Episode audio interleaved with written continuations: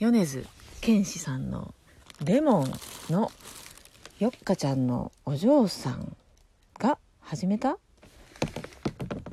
のかな？そうだよね。娘たちコラボか。ってことはよっかちゃんがメインってこと？やかな？うん？どっちかな？あのこんな綺麗にね録音できるってちょっとびっくりした。えっ、ー、とやり方はですね iPad で流してるんですねラジオトークの音声をね。で iPhone のアプリで、ま、えーと、ピアノ弾きながら録音ってことですね。それでまあまあいい感じに弾けてるんちゃいますかね。いや面白いな。ちょっとまたこれなんかコラボやってみたいな。というわけであえっ、ー、ととりあえず大仏建立ラジオちょっと今日2回目の番外編ということで7回目の配信をしてます。えっ、ー、とね今日初めてまあ朝活を意識してやってみたんですね朝ね。でえっ、ー、と朝ラジ活っていうのをねもうちょっとやっていこうと。やっぱアウトプットをねした方がねいいじゃないですか。何もなかったらアウトプットすることないからインプットしなあかんしね。で私インプットはまあまあはっきり言って趣味情報収集っていうぐらい、まあ、結構いろんなとこから収集ばっかりしてるんですね。であんまアウトプットはほぼ SNS ぐらいでしかやってなかったんでこう喋ってアウトプットもやってみてようやくいいなって分かって。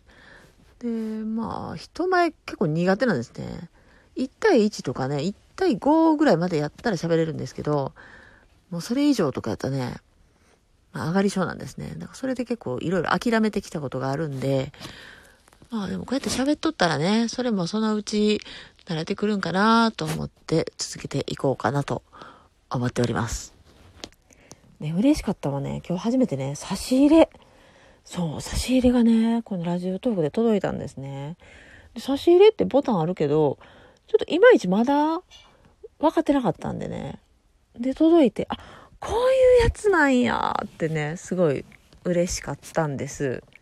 なのでよかちゃんありがとう。微糖コーヒーかな？うん。あれ嬉しいですわ。